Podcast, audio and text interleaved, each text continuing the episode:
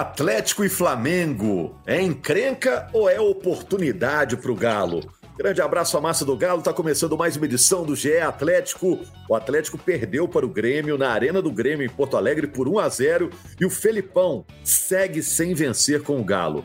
Sete jogos e o Felipão ainda não conseguiu uma vitória. Eu tô com o Henrique Fernandes, nosso comentarista, com a Carol Leandro, que representa a torcida do Galo nesse podcast, e a Laura Rezende, que tem muitas informações para passar, informações que ela apura para o GE. Globo. Tudo bom, gente? Tudo certo. Ótimo. Bora. Escutei a voz de todo mundo e o Maurício Mota está na edição do podcast. Preparei algumas perguntas aqui, ó. Primeiro vamos falar de coisa boa, né?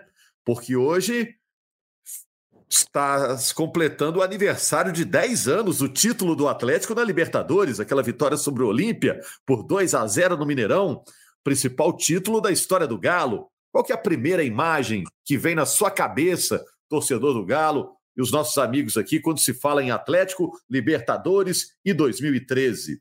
Apesar da derrota, dá para dizer que o Atlético melhorou no jogo contra o Grêmio? Outra perguntinha aqui. Em relação aos jogos anteriores, já dá para dizer que o Felipão tem um time definido ou ele ainda está à procura? E vamos falar então dessa sequência que tem o Galo, o jogo contra o Flamengo no fim de semana pelo Campeonato Brasileiro, o jogo vai ser no Independência, e depois tem um duelo com o Palmeiras na Libertadores. Que sequência é essa aí, hein? Queria também informações da Laura Rezende sobre a SAF do Galo, que foi aprovada na semana passada. Vamos saber os próximos passos dessa SAF. Mas vamos começar falando de coisa boa? O que, que você acha, Carol? O que, que você acha, Henrique? O que, que você acha de Laura? Vamos falar do aniversário de 10 anos? Data ah, redonda? Bora. Eu acho que o maior lugar de fala sobre esse tema é de Carol Leandro, sem dúvida mas, nenhuma. Foi quem mais desfrutou a campanha. Já era nascida em 2013? já estava já tava experiente com o Galo nessa época, Rogério. Ô, Carol, eu tenho certeza faz... que você estava no Mineirão, né? Há 10 anos atrás, nesse 24 de julho. Pô, você puxou uma boa história para eu contar, então, Laura. Eu não estava no Mineirão, porque Nessa época, gente, a, a, venda de ingresso né, não, era, não era online tão facilitada como é hoje em dia. Então, para todos os jogos em casa, era uma loucura para conseguir comprar ingresso e eu não conseguia comprar ingresso, porque eu não tinha disponibilidade de ficar na fila e por aí vai. Então, eu não conseguia em nenhum jogo da campanha. Quando chegou na final, tinha ingresso e dava para ir. Só que aí a superstição do atleticano bateu mais forte. Falei, eu não posso ir nesse jogo de jeito nenhum, porque eu não, é fui nenhum. Sua. É, eu não fui nenhum. Assisti um jogo do mesmo lugar, no mesmo canal, com a mesma roupa, deu certo. Eu vou quebrar essa sequência de jeito nenhum, culpa minha não vai ser. Então, nesse jogo eu, eu acabei não indo no Mineirão, mas participei da festa, né? Acabou acabou o jogo, corri para a Praça 7 e fui, e fui festejar.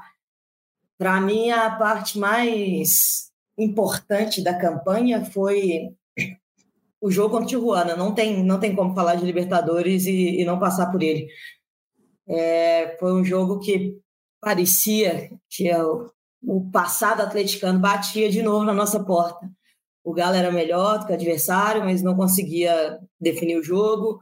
Um pênalti no final e aquela coisa do pô, Galo vai ser sempre assim, não é possível e aí nasce um santo e a gente abraça, eu acredito, na, na sequência, e essa campanha toma ares de inesquecível, de única, e, e é isso, eu gravo esse podcast olhando para uma foto de comemoração do Léo Silva, daquele segundo gol da, da Libertadores, e toda vez que eu pensar nela, eu vou, eu vou me emocionar como se fosse ontem. É, esses 10 anos passaram, passaram muito rápido. Dá, recordar isso dá um gostinho de quero de novo. E aí o Galo o Galo está próximo, né, de mais uma decisão na Libertadores e tomara que siga é, que se inspire nessa, nessa Libertadores de 2013, porque para mim particularmente foi a maior campanha da, da história, teve tudo. Teve goleada em cima de favorito e que era não favorito naquele jogo específico, mas do São Paulo é um time tricampeão, era um time que estava que metia medo em muita gente naquela Libertadores. Ganhamos deles na fase de grupos, depois goleamos na classificação, criamos um santo e fizemos duas viradas impressionantes. Viradas que essa campanha da Libertadores representa um pouquinho de cada passo da história do Galo. A, a hora que parece que tudo tá, tá dando errado, como foi o Tijuana, as viradas inesquecíveis, como foi semifinal e final, e desde lá do início o futebol lindo que passou por muitas vezes na história do Galo e que a gente está com saudade nesse momento, mas que a gente segue acreditando que esse time vai repetir as histórias, não exatamente essa história de, de virada, não precisa ser tão sofrido assim, mas essa história de glórias, porque foi lindo viver 2013 e vai ser maravilhoso reviver uma Libertadores. A Carol é a torcedora aqui do podcast. A, a Laura e o Henrique já estavam trabalhando aqui em Belo Horizonte naquela data? Tava no Mineirão, eu tava cobrindo o jogo, como repórter da Rádio CBN. Na época, eu já, tinha, eu já comecei a cobrir o Atlético em janeiro de 12, né? Então, eu vi muito de perto a formação daquele time, Rogério, assim, e é um orgulho enorme ter tocado a história do Atlético de alguma forma, né? Não tive nenhuma contribuição no título, mas ter de ter poder me, poder me aproximar de um Atlético num momento tão especial. Né? Eu estava chegando a Belo Horizonte em 2011, então cheguei cobrindo o Galo, e com o impacto de cobrir uma força como o Atlético, e melhor do que isso, num momento muito bonito da história do clube. Né? Eu sou um pouquinho mais crítico a essa campanha, eu acho que ela foi, foi muito bonita, mas eu acho que o, Galo, o espetáculo do Galo acaba nas oitavas. Das quartas em diante é o Galo mais raiz, mais sofrimento, mais coração, um Galo que é, era capaz de complicar uma classificação encaminhada contra o Tijuana, é, em que ele conseguiu um ótimo resultado no México, trouxe para cá aquele drama que a gente viu num jogo o time teve muito abaixo, a pior atuação de longe do Galo na Libertadores. Um Galo que na semifinal na final foi incapaz de fazer jogos competitivos fora. Mas aí quem não conhece e não conhecia tão de perto o Galo é, é apresentado à massa, né? Eu não tenho a menor dúvida. Eu acho que esse time é menos brilhante do que as pessoas imaginam. Esse time se colocou em mais condições de, de ser eliminado daquela competição do que deveria, até talvez pelo, pelo talento de vários jogadores. Mas aí tem a torcida, né, cara?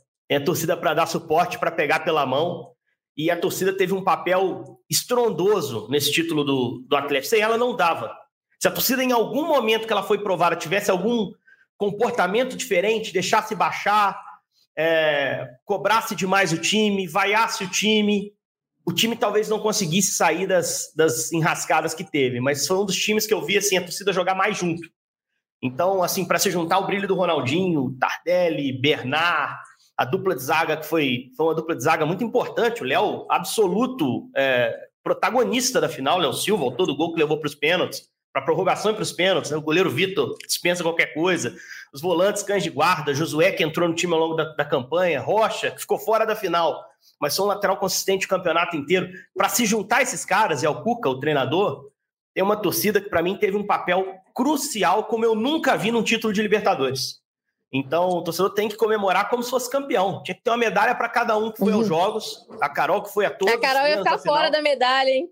A Carol, que não foi a nenhum e também não foi a final, também merece a medalha, porque fez o papel dela no, do ponto de vista de superstição. Porque de repente vai que vai o negócio, né? vai que ela estava certa. Mas foi, foi assim, um título histórico, brilhante. E eu, eu tenho na lembrança, vou até expor um pouquinho a pessoa, mas é para o bem. Tenho na lembrança o Roberto Abras, um repórter histórico do, do rádio de Belo Horizonte, que cobriu pela Itatiaia uh, o Atlético durante muito tempo. E quando o Galo é campeão, os repórteres têm que ficar na arquibancada, não podem acessar o campo. Né? A Comebol tem essa restrição. Eu olhava para o Roberto. E ele chorava um choro assim, porque o Roberto nunca escondeu, né, torcida. E assim, achei que ele simbolizava tanto que eram os atleticanos, sabe? Eu nunca vi, eu tava no Mineirão também no 7 a 1 eu nunca vi uma comoção de arquibancada como aquele dia. Eu nunca vi um negócio desse. É um troço assim de arrepiar. E acho que o atleticano mereceu demais ver isso, assim, essa, essa preciosidade, esse momento lindo e, e repetindo. Roberto, para mim, foi um símbolo, que é um cara que, que eu admiro muito, o trabalho dele e, e a relação com o clube, né? E, e, acho que ficou mais bonito ainda, assim, ter visto aquela, aquela festa acontecer dentro de Belo Horizonte. Né? Você pode ser campeão fora de casa. Se o Galo for campeão da Libertadores esse ano, vai ser fora de casa, vai ser no Maracanã final. Mas, assim, ter acontecido no Mineirão da forma que foi, foi um negócio, assim, espetacular para quem cobriu. E aquilo tudo, para fechar, começa com uma derrota, né? Começa com aquela derrota de 6 a 1 para o Cruzeiro. Aquele grupo se constrói a partir daquilo ali. Talvez se não tivesse acontecido aquela tragédia para o atleticano no, na Arena do Jacaré, o, o, Galo não se remontaria em 12, não voltaria a ter ambição, um sentimento de dívida com a torcida, que ia culminar com o título mais brilhante da sua história. Ô, Laura, e você estava onde, Laura? Então, Rogério, eu estava começando minha vida profissional. Em 2013, eu estava formando em jornalismo, eu trabalhava na Rádio Tatiaia, mas eu não trabalhava no esporte, trabalhava no jornalismo. E eu vi de perto, mas de longe, é, é, esse título. Eu acompanhei muitas pessoas do meu ciclo social, atleticanos, família e etc. E eu vi essa comoção muito de perto. E no GE. Globo, Rogério, hoje eu trouxe uma matéria que são 13 curiosidades que você talvez não saiba sobre esse título. Convido todo o, o ouvinte a acessar e, e, ver essas 13 curiosidades. Claro, por que, que listamos 13? 13 é galo, né? Não, não tem como ser outro número. E uma delas é que a gente comemora esse título na data errada. O Atlético é campeão no dia 25, já tinha virado o relógio, era meia-noite e 35, não é dia 24. É então, é tem outras curiosidades que, que são bem legais desse, desse título que está listada lá no GE. Globo. Uma delas também é que o Olímpia já tinha até preparado uma festa, né, Rogério? É, depois do placar do primeiro jogo, a festa estava pronta no Paraguai.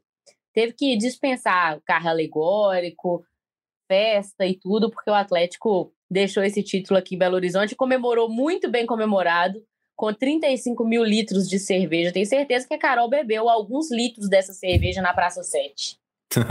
Olha só, e eu já vi essa matéria no GE. Globo, a nossa página na internet. Eu vou botar é, minha brasinha aqui para esquentar também. Tem a narração completa da defesa do Vitor contra o Tijuana. Eu estava lá naquele jogo. Tem desde o momento do pênalti, a aflição do torcedor, a defesa, os minutos finais que foram dramáticos, aquela pressão também no final, e depois toda a comemoração. Foi um, um dia realmente bem interessante. Eu narrei o primeiro jogo da final daquela Libertadores lá em Assunção o Atlético perdeu por 2 a 0. Eu lembro que antes do jogo eu fui numa padaria lá em Assunção, se eu vou comprar alguma coisa aqui, porque eu vou voltar tarde do jogo, ter alguma coisa no hotel.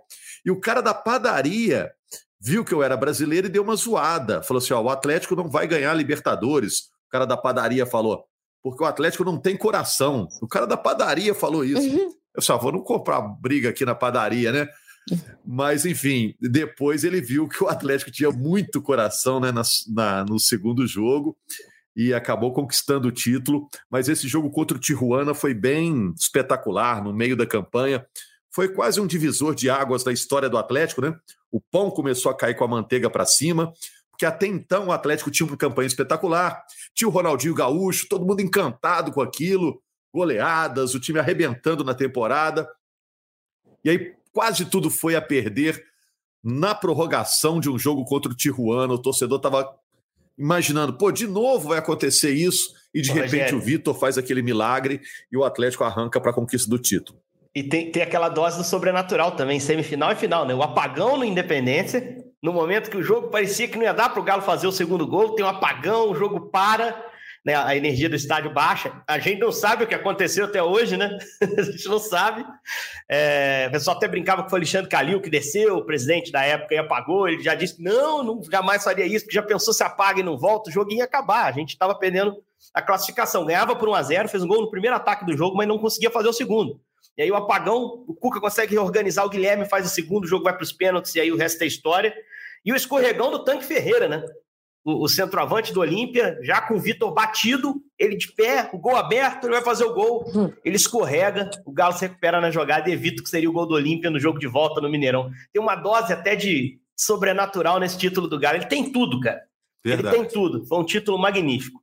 Esse é. escorregão aí, até ateu acredita que foi Deus que puxou o pé dele, não tem jeito. É, teve alguma coisa ali, né?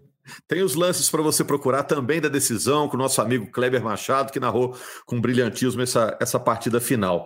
Olha só, gente, então vamos buscar agora a realidade atual. Como disse a Carol, pode ser que, ouvindo falar tanto desse título, dessa conquista memorável, de quanto isso representou para o Atlético e por quem estava naquela conquista, os jogadores atuais possam dar uma acordada né, para pensar na Libertadores que vem pela frente. Antes da Libertadores, contra o Palmeiras, tem o Flamengo. E antes já teve o jogo com o Grêmio. Henrique, eu fiquei com a sensação que no jogo contra o Grêmio, o Atlético perdeu, é lógico, mas eu senti uma pequena melhora no time. Eu estou tentando evitar ser resultadista, viu? Perdeu, mas acho que o time teve uma melhora e dominou o Grêmio em boa parte do jogo. É, o Galo pegou um adversário duro, né? O Grêmio é o vice-líder do campeonato, assim. E se, a gente for analisar aproveitamento, principalmente, pode estar, nesse momento, a oito pontos do líder Botafogo, né? Tem um jogo a menos, hoje são 11 pontos em relação ao Botafogo. Se ele conseguir ganhar o jogo a menos, que não é simples, é contra o Corinthians fora de casa, mas ele pode se aproximar botando oito pontos. E ainda tem um confronto direto com o Botafogo, que é no Rio, enfim, pode estar cinco, se a gente fazer uma análise mais forte. Então é um time que hoje briga por título. Bem verdade que o Grêmio não tinha dois dos três principais jogadores do time, o, o Soares e o Vidia Sante. Soares muito importante, fora do time, o time não tem um reserva, entrou o André. Uh, o Bitelo, para mim, é o outro dos três. O Renato disse que o Bitelo estava com probleminha físico, tinha arrancado o siso durante a semana, não pôde se alimentar bem, enfim. Uh, mas o fato é que o Atlético se impôs dentro da casa desse time forte, que está brigando pelo título brasileiro, e saiu com uma derrota injusta, na minha visão, pelo que foi produzido no jogo. Injusta porque tem uma questão de arbitragem no fim. É, não vou fazer alimentar teoria de conspiração, porque com computador eu não brigo. Né? Tomei essa decisão de. A gente tem muita coisa para discutir no futebol fora do computador do VAR. Mas é fato que isso já foi falado em outros jogos, né? Que quando você amplia a imagem, faz o zoom e busca as referências de qual parte do corpo, do, do penúltimo defensor ou do atacante que participa da ação, qual parte do corpo está mais perto da linha de fundo, né? Para caracterizar ou não o impedimento, na imagem aproximada, a imagem fica granulada demais. Você vira um borrão o pé de um atleta, as costas de um atleta, o ombro de um atleta, a cabeça de um atleta. Você não consegue saber exatamente onde começa e termina a parte do corpo do cara. E, e, aí havia uma promessa da CBF de alargar um pouquinho as linhas do impedimento quando fossem traçadas. E para mim, quando as linhas estavam sendo traçadas, eu imaginei que fosse acontecer isso no lance do Kardec. E o lance, depois que as linhas são traçadas, se aumenta a imagem, você tem uma gretinha de, de parte verde do campo, separando uma linha da outra e o gol impugnado, num lance que claramente não houve vantagem alguma do posicionamento do Allan Kardec, que o equipamento atual, pela falta de precisão, por essa imagem granulada, esse borrão, é incapaz de dar uma, uma definição precisa de onde começa e termina o corpo de cada jogador, na minha visão. É, então, Já teve que lances, né, Henrique, que o Atlético acabou sendo é, beneficiado pela linha. Do Rony. Teve, do Rony lá do Palmeiras. prejudicado. É uma limitação que a tecnologia ainda tem, né? Para pegar Exato. esses lances muito ajustados, né? E parece que sempre tem lance ajustado no futebol brasileiro, né? A gente não vê claro. tanto assim fora, né? Sim, não, e eu, eu não, não tenho não tenho pena do Atlético, porque foi contra ele, não é, não é essa palavra. O Atlético aprovou esse VAR que está tá sendo colocado em uso. O Atlético aprovou, assim como todos os outros times, né? Então é, vai ser vítima uma hora, uma hora, evidentemente em outros momentos vai ser beneficiado. A gente estava hoje conversando mais cedo na redação, lembrou-se ali do lance do Rony, aquele golaço no Mineirão, que foi semelhante. Enfim, cara, o que é fato é que a ferramenta não funciona bem, na minha visão. É, na Premier não dá nem para dizer, né, Henrique? É, beneficiado e prejudicado, né? É, uma hora vai ser para ele e outra hora vai ser para outro é lado, isso, que é a tecnologia tem a limitação dela ali. Na Premier League, a linha é mais grossinha, então ali o lance é passar com a mesma linha e vida que segue. Ah, te asseguro isso, é um campeonato que eu assisto muito, tanto quanto o nosso. Então, e que foi uma decisão que eles tomaram lá, né? Ó, a nossa linha é mais grossa, se a linha bater um pouquinho, a gente considera a mesma linha e segue, porque não há benefício. Por isso eu considero injusto, porque assim, o Galo produziu muito, voltou a ter mais posse de bola com o adversário de forma consistente. Desde o jogo contra o Atlético Paranaense, ainda com o Cudê, o time não batia mais de 60% de posse e uma posse eficiente, uma posse com bola no campo de ataque, encurralando o Grêmio. O Grêmio fez seis finalizações no jogo, nunca um time do Filipão uh, com o Atlético teve tanta finalização contra, tão poucas finalizações contra.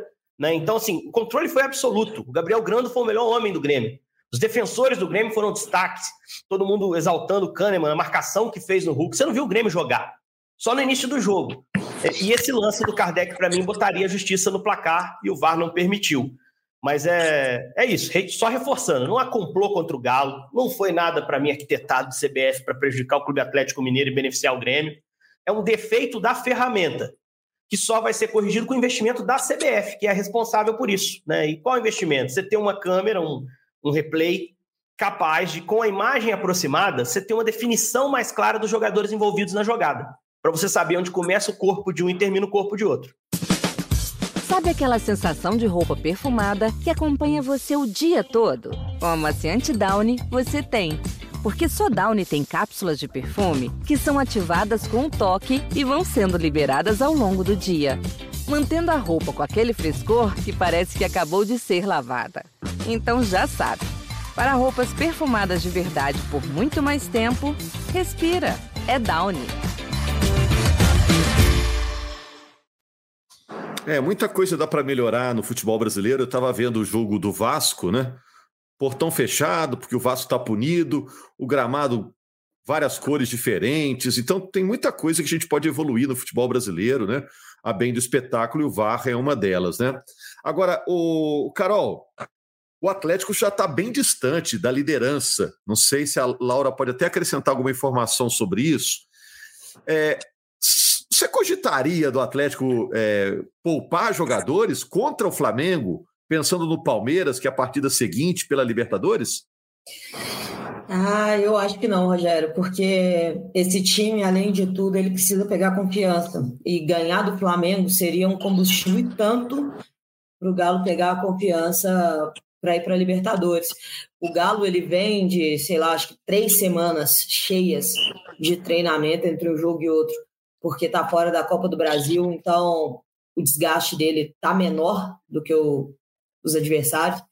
Então eu acho que é, é necessário que o Galo vá com força máxima para buscar esses três pontos e dar o gás que precisa para o time, para a torcida, para olhar para esse jogo seguinte e falar: bom, vamos, dá para repetir. E se fizer isso jogando bem, é o fundamental, porque o time precisa mostrar evolução. Quando a gente falava de cobrar um pouco mais do Galo, não era que a gente queria que o, que o Galo, o Filipão chegou num dia, no outro dia, ele estivesse jogando o fino do futebol. Não, mas o time tinha que mostrar uma mínima evolução, e ele estava fazendo o contrário, ele estava regredindo. Então, nesse jogo, eu fico com o Galo teve uma melhora em relação ao jogo anterior e que siga assim. E que contra o Flamengo melhore um pouco mais, contra o Palmeiras melhore mais e que comecem a vir os resultados já nesses jogos.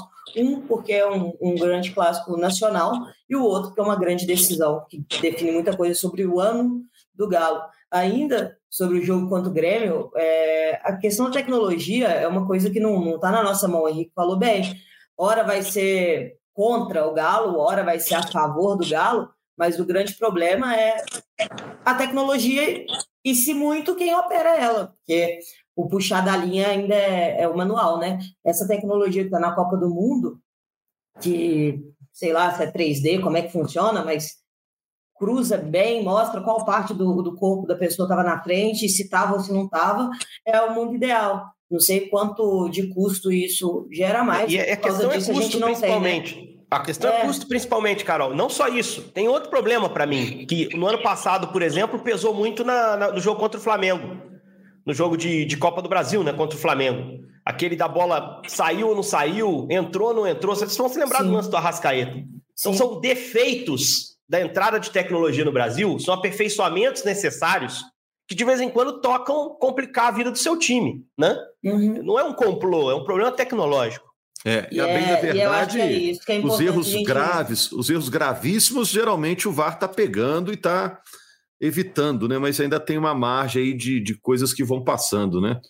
É, eu acho importante a gente falar isso aqui, porque quando a gente reclama, fica parecendo que se você reclamar sequencialmente, né? Porque o Galo também reclamou bastante contra o Goiás, fica parecendo que só você é prejudicado. A gente acha que só o nosso time é prejudicado porque a gente só vê os jogos do nosso time. Mas são falhas que acontecem em vários jogos. Então, e se então, desse o gol, o gremista hoje estava reclamando, né, Carol? Com certeza, ele ia falar que se puxasse a linha, ia estar tá impedido e, e por aí vai. Então, eu acho que foram, foram detalhes. O Galo mostra uma evolução, mas é preocupante de toda forma ficar tanto tempo sem vencer, no campeonato de pontos corridos. Isso pode custar muito caro. E agora é isso, é focar em voltar para o caminho das vitórias e se apegar a tudo, né? Eu já estou apegada que o Cuca, quando chegou também, ficou seis jogos sem vencer e depois foi campeão da Libertadores. É, o Luxemburgo começou mal no Corinthians, depois começou a vencer, eliminou o Galo. E é isso que eu tô, que eu tô apegada para gente a gente conseguir dar essa, essa volta por cima de onde vem as nossas forças para acreditar vai ser importante para o Galo e tanto sábado quanto quarta-feira dia de casa cheia e todo o apoio que o Galo, porque esse Galo precisa. O Henrique falou muito hoje sobre quanto a torcida do Galo pegou na mão do time em 2013, e se a gente for puxar na história, foram várias outras vezes, esse é mais um momento que a gente precisa de, de carregar o time se não tiver, se eles mesmos não tiverem força para isso. Laura, tem alguma sinalização de poupar jogadores ou não poupar, ou é força máxima? Até pelo incômodo que o Filipão deve estar sem a primeira vitória. Vai todo mundo mesmo? Agora é tudo decisão? Ô, Rogério, é, a gente não assiste mais treino, né? Isso acaba impossibilitando muito da nossa informação de dia a dia, mas a minha sensação e conversando com algumas pessoas não tem essa de poupar, não, é força máxima. É um clássico, o Atlético tem sete jogos sem vencer, precisa vencer, como a Carol disse, para recuperar essa confiança. Não é tempo de, de, de, de, poupar, independente do jogo decisivo da Libertadores, tem que estar tá bem para esse jogo e eu acho que precisa ainda de entrosamento. Você chegou a perguntar na sua pergunta lá no início é, se o Filipão já tinha achado o time, eu acredito que não Acredito que ele ainda vai é, movimentar essas peças para ter o que tem de melhor, até porque alguns jogadores do departamento médico eu acredito que volta para jogar nesse time titular, o Johan, por exemplo. Então, assim, acho que não vai poupar, vai ser força máxima. É um jogo muito importante para o Atlético, para o restante da temporada. Precisa virar essa chavinha. É a pior sequência do Atlético no brasileiro desde 2016, quando também ficou é, sete jogos sem vencer.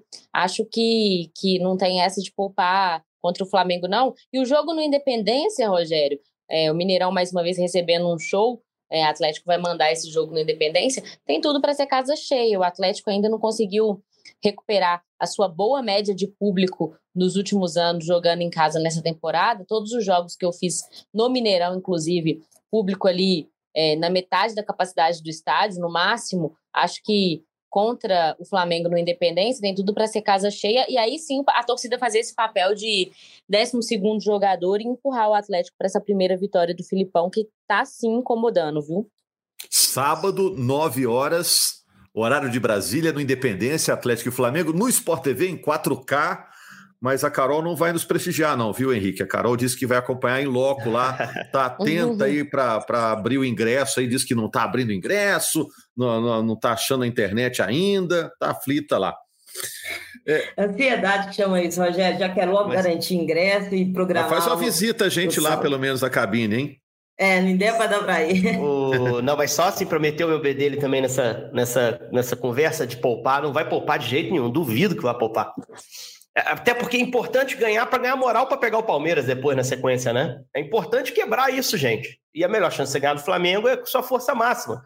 É, eu acho também que o time não está 100% fechado. A gente tem visto até algumas novidades interessantes. Por exemplo, Igor, Igor Rabelo me parece um jogador cada vez mais pronto aí para ser um zagueiro titular desse time. A zaga para uma liderança ideal, também, né, Henrique? Uma é, liderança. A zaga, a zaga ideal, assim, na minha cabeça, está começando a se tornar, Rogério, Rabelo e, e Gemerson a, zaga ideal para esse momento. A gente não sabe como está o Fux, né? O Fux está fora há algum tempo, é um dos caras do DM que a Laura citou. E o cara do DM que eu estou mais ansioso para ver voltar é, é Matias Aracho, é, que acho que é titular absoluto nesse time. O Filipão até tentou um meio-campo mais encorpado com Otávio e Batalha, e o Batalha sendo o cara chegando mais à frente nesse jogo na Arena do Grêmio. Mas eu acho que com o Zarate disponível, um dos dois roda. E acho que naturalmente o Otávio, né? Concordo. Né? E aí, o Johan entra também na vaga do Igor Gomes, que não fez um bom jogo para mim em Porto Alegre e falhou diretamente no lance do gol. Numa disputa física com o Ronald, um jogador sub-20, né? Da seleção sub-20, de qualidade, mas que está subindo agora para o principal, você tem que engolir esse cara dentro da área, né? E o Igor parecia o da, do sub-20, né? Que permitiu ao, ao Ronald se impor ali na área fisicamente e ficou esperando onde a bola ia. A bola foi na cabeça do moleque, o moleque nem pulou para cabecear. Ali você tem que ganhar, tem que se impor na área. Faltou essa imposição, Igor. Faltou atacar a bola. Faltou engolir, passar por cima do garoto. O garoto passou por cima dele. E aí, não, e o, e o cedo, Ronald né? abaixa para cabecear ainda, né? Não, é bem a constrangedora a marcação. É bem constrangedora, mas não é a do Igor. Mas se ele tá ali na área, na bola parada, parada defensiva, é, é, a dele. Ele tá ali porque o Filipão confiou nele para neutralizar alguém, né? Se é tá o Ronald, você tinha que né? neutralizar. Né? Tá voltando, pegando, pegando o ritmo de novo. Não, tá o Igor tá, vem jogando, o Igor vem jogando. É, eu mas, achei uma falha bem grave para nível mas, de Série A, não é legal, né? Mas passou muito tempo sem jogar, né? Agora é que tá voltando aos pouquinhos. Eu acho que ele já tá com uma sequenciazinha. A gente pode até checar para ter a precisão. Porque o Johan tá fora há algum tempo e ele sempre jogou. Mas é um lance de bola parada ali que é de imposição, né? Acabou custando caro, né? Porque o Grêmio não fez muito mais além daquilo. Né? Mas a verdade, que... Henrique, é que acaba mudando os nomes, só que a bola aérea do Galo, cada jogo é um que apresenta uma falha e, e ela vem se tornando uma dor de cabeça grande. Eu pensei que o Henrique estava falando do Igor Rabelo. Não, é do Gomes. Não, ah, não, Gomes. É no lance do, do Ronald, no lance do gol. O Rabelo, de fato, tá voltando agora. O Rabelo não tomaria aquela. Não deixaria o moleque entrar daquele jeito na área, não. Ele ia, ele ia passar por cima do moleque. Porque ali é físico, cara. Você pega o lance depois. Ali, os dois já estão abraçados. Não vai ter pênalti porque o cara do Grêmio também tá abraçado nele. Então ali, meu irmão, é jogar o bração, passar por cima do cara. Beleza, não vou ganhar, não vou afastar, mas também não vai cabecear sozinho. Não vai ter finalização. E o Igor ele demora ali a reagir, ele abraça e a bola de repente já tá na cabeça do menino, que foi muito bem no lance. E aí o Everson não tinha nada para fazer. É, eu fiquei com a imagem do Igor Rabelo na cabeça, porque um pouquinho antes do escanteio, o árbitro vai lá, chama a atenção do, do Igor Rabelo, e, mas depois da disputa de bola era o Igor Gomes mesmo que estava brigando com, com o Ronald do Internacional. Ô, Laura, a gente já está nos finalmente aqui, mas me fala sobre a SAF. Queria saber dos próximos passos da SAF, já que esse foi o assunto que dominou o noticiário do Atlético na semana passada. É, e descobriram quem é o investidor oculto lá dos 11%, né? Ô, Rogério. É um banqueiro, né? É, na semana passada, a gente trabalhou muito nessa votação e aprovação da SAF. É, vendida, né? 75% das cotas vendidas para os 4Rs, mas tem aí o Daniel Vorcaro, que é CEO do Banco Master, que vai ocupar essa outra parte do fundo de investimento, né? Ele não vai fazer o aporte de 100 milhões sozinho, mas ele vai capitanear aí outros investidores para ser parte dessa SAF do Atlético também. E você perguntou sobre os próximos passos, demora um pouquinho, né? A pergunta principal do torcedor é: quando que vai chegar esse dinheiro aqui para o meu time. Deve ser o primeiro aporte, a previsão, a expectativa é que seja em outubro. Até lá tem toda aquela parte burocrática, aprovação no CAD, documento no cartório, tudo isso para oficializar a venda da SAF, o Atlético se tornando clube empresa, e esse primeiro aporte de 600 milhões em outubro. Essa é a expectativa. Lembrando que o principal objetivo nesse início é equalizar as dívidas, é equilibrar o departamento financeiro do clube que mais deve no Brasil. E aí sim, investimento no futebol a gente sabe que vai demorar um pouquinho e vai ser a longo prazo e com muita austeridade, pé no chão, viu, Rogério? É, é bom a é. Laura falar isso, Rogério, até para eu tenho falado muito pouco da SAF e eu acho que a SAF realmente era inevitável, ela tinha que acontecer, a gente vê como está a dívida, você pode discutir o processo. É muito discutível o processo realmente. É, isso já foi amplamente falado por Irlan Simões, Rodrigo Capello, que são os nossos especialistas no assunto. Eu nem sou a melhor pessoa para falar sobre isso. A gente fala mais de como, como a SAF entra no futebol do clube, né? E é importante, a Laurinha já tocou nesse ponto, o atleticano que está nos ouvindo, entender que aquela ideia de SAF que muitos atleticanos tinham, de uma SAF que entraria para se juntar à competitividade que já existe, e o time ter mais dinheiro no, no futebol, talvez chegar a um patamar de Flamengo, é, e, e, se tornar uma grande potência financeira do futebol brasileiro, essa SAF não vai existir. Isso foi muito claro. A SAF entra hoje para é, sanar as dívidas do clube, para zerar essa questão e para manter o futebol com a competitividade que tem hoje. É possível, eu, acho, eu não acho o elenco ruim, o elenco do Atlético é capaz de brigar em posições muito melhores daquele, do que aquele está. Né? É claro, investindo de forma correta, tomando decisões melhores, enfim, isso vai ter que ser melhorado mas a SAF que potencializaria, transformaria o Atlético numa potência do tamanho do Flamengo financeiramente, ela não veio e não virá. E talvez nunca viesse, né? Eu acho que isso aqui é importante a gente deixar bem claro. Agora, é possível trabalhar bem do jeito que está aí. É possível organizar melhor. Né? É, o, é o mesmo grupo que já está comandando o Atlético, vai seguir comandando, só que agora com uma outra relação de, de organograma, é, de governança. Né? Mas, assim, é possível trabalhar melhor com o dinheiro que tem aí. É, e se vai tornar o clube viável, tinha que ser feito. Né? Porque o clube do Atlético, hoje, se observando o que tem de conta, é inviável. E aí você não precisa nem ser especialista como os nossos companheiros que abordam o assunto. Então é, é, muito importante dividir isso, né? Assim, vai ter um tempo, eu acho que quando a coisa se acertar em termos de pagamento de dívida, o Atlético também vai ganhar agora um ativo que é o estádio, que vai gerar receita. Aí sim, você pode ter um incremento, você pode aumentar o incremento de, de, de, de receita para o futebol, de investimento no time, mas isso é para um segundo momento. Então, acho que essa palavra que o torcedor tem que ter isso em mente. Não, não é uma SAF ruim, não consigo enxergar como uma SAF ruim, mas é uma SAF que, que é preciso que o torcedor tenha pé no chão, equalize ali a sua, sua expectativa para que ela possa entrar de uma forma um pouco mais suave, sem tanta pressão no clube. E olha só, só explicando para quem ainda está meio por fora, né? A SAF terá 20, 25% da SAF é do clube. No que restar, dentro dos 75%, é, vai ficar com a holding do Galo. Nesta holding, nesta holding, 78% dos 4 R's, 11% do banqueiro que a Laura a Laura citou agora, o Daniel Vorcaro, que eu estava procurando o nome dele aqui. E ele é atleticano também, né? Tem 40 anos, é de Belo Horizonte. A exemplo dos 4 R's, ele é atleticano também, né? E fica um fundo com 11% de dinheiro investido por torcedores, a partir de um milhão, né, Laura? Isso, a partir de um milhão. Tá, aí então esse plano de sócio aí tá caro, hein? A Carol, aí, a Carol, Carol Leandro segurada, hein, Carol? Não, a Carol dá pra dar 10 cotas de um milhão aí, tá, tá suave, né, Carol? A Carol vai, Carol vai procurar no milharal dela lá um milhão lá, um, um mais graúdo lá para contribuir. Esse milhão vai fazer uma pamonha grande, esse aí.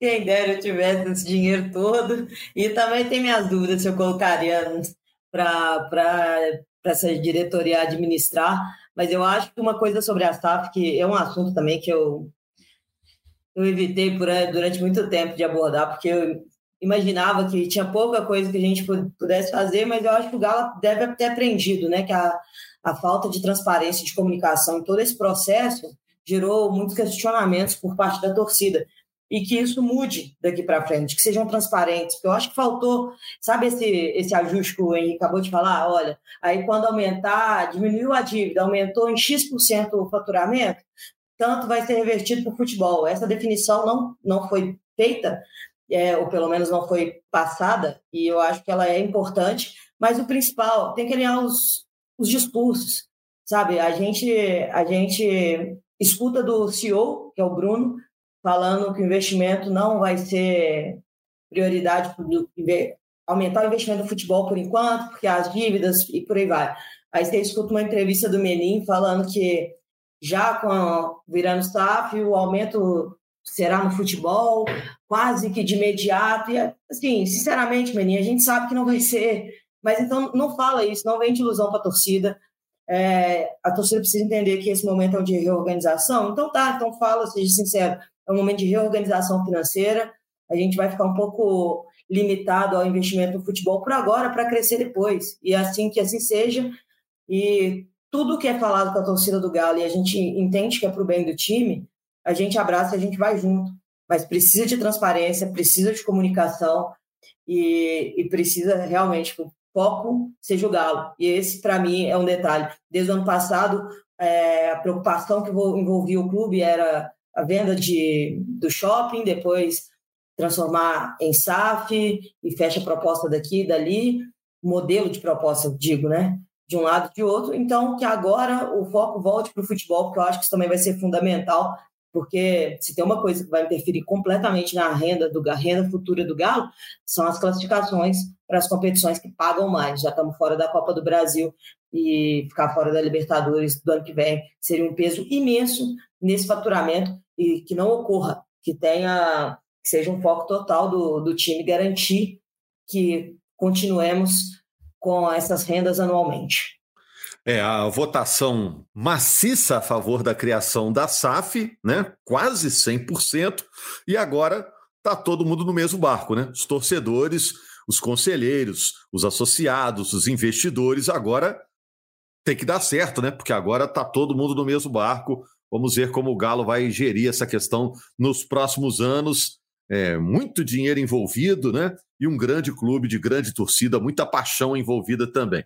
Muito obrigado, então, a Laura, a Carol, o Henrique, obrigado também ao Maurício Mota, que está na edição do podcast, e principalmente a você, torcedor do Galo, a massa do Galo, que acompanhou o podcast. A gente vai estar aqui na segunda-feira para falar de Campeonato Brasileiro, o jogo contra o Flamengo e projetar também a Libertadores, o duelo contra o Palmeiras. Parabéns ao Atlético pelos 10 anos, data redonda da conquista da Libertadores 2013. Tem um material muito legal no ge Globo, nossa página na internet, para você curtir e relembrar essa conquista.